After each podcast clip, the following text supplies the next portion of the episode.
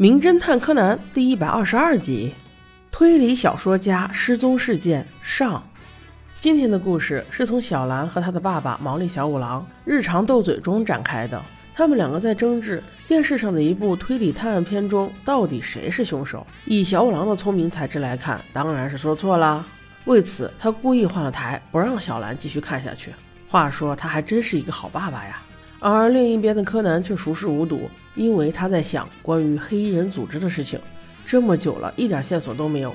唯一的办法就是让小五郎叔叔更加出名，让他能够接触到更多涉黑涉恶的案子，这样才能早日查清楚黑衣人组织的事情。等他回过神来，小兰已经抢到了遥控器，但是拨回去看的时候，那个片子已经放完了。还没等小兰抱怨，小五郎就说：“那种三流侦探不看也罢。”再说了，这部剧早八辈子都结束了，也没什么看头。小兰却不服气地说：“之前确实结束了呀，可是我看到杂志上两个月前它好像又开始连载了。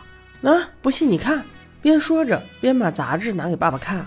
小五郎本来就没什么兴趣，还没有拿到手里翻，就听见楼下有人按门铃。因为已经很晚了，他便嘱咐小兰把客人打发走算了，明天再来。小兰应声前去，正在说着。啊，这位小姐啊，很不好意思，今天已经很晚了，事务所已经打烊了，不如您明天再来吧。小五郎两个耳朵竖起，一听是一位小姐，立刻整个人就不对了，赶快收拾好自己，直接冲下楼去说：“哎呀，小兰，你真是不会变通，晚一点又怎么样呢？很显然，这位小姐是有急事的嘛。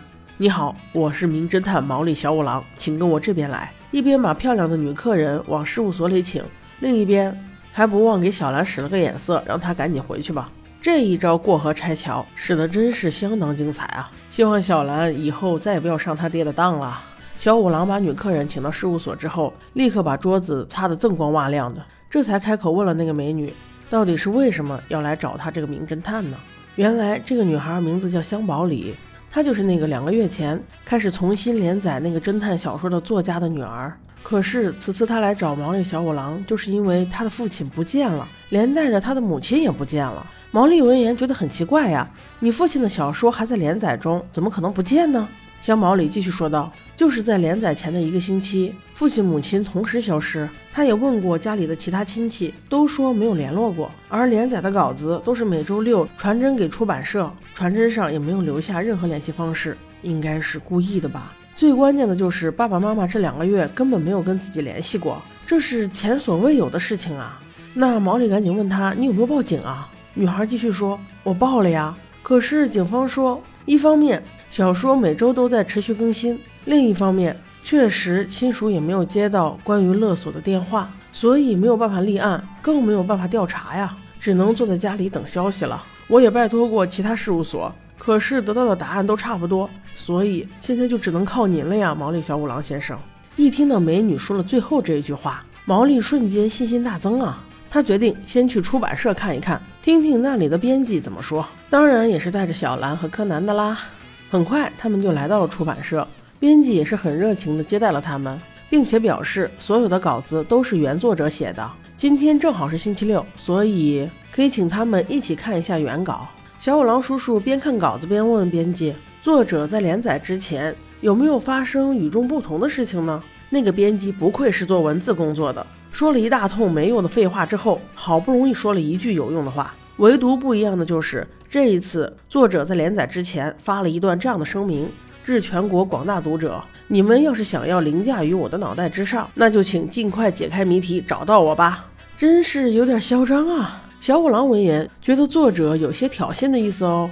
此时，那个编辑又说：“哦，对，还有一点不一样的地方，那就是作者首次把自己也写进了小说里，以一个男主角朋友的身份出现了。”柯南一听，立刻警觉起来，问那个编辑叔叔：“能不能把这一章给他看一下？”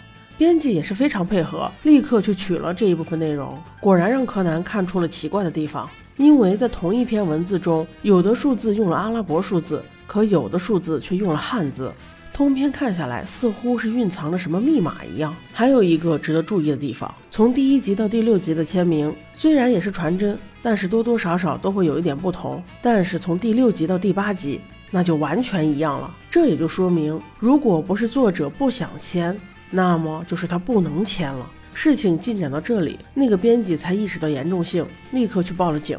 这一次，木木警官是冲着小五郎的面子来的，因为他也认为这件事情还不能公开调查，理由前面已经提到过了。目前没有任何迹象指出作者受到了什么生命威胁呀，所以大家只能默默的看稿子。对，没错，就是让编辑把作者自己写进小说的那四部分全部都影印了出来。从表面上看，这四部分只要是作者出现的部分。都发生在法国，再结合这篇小说的名字，名叫《二分之一的顶点》，柯南似乎已经明白了什么。我们下集再说。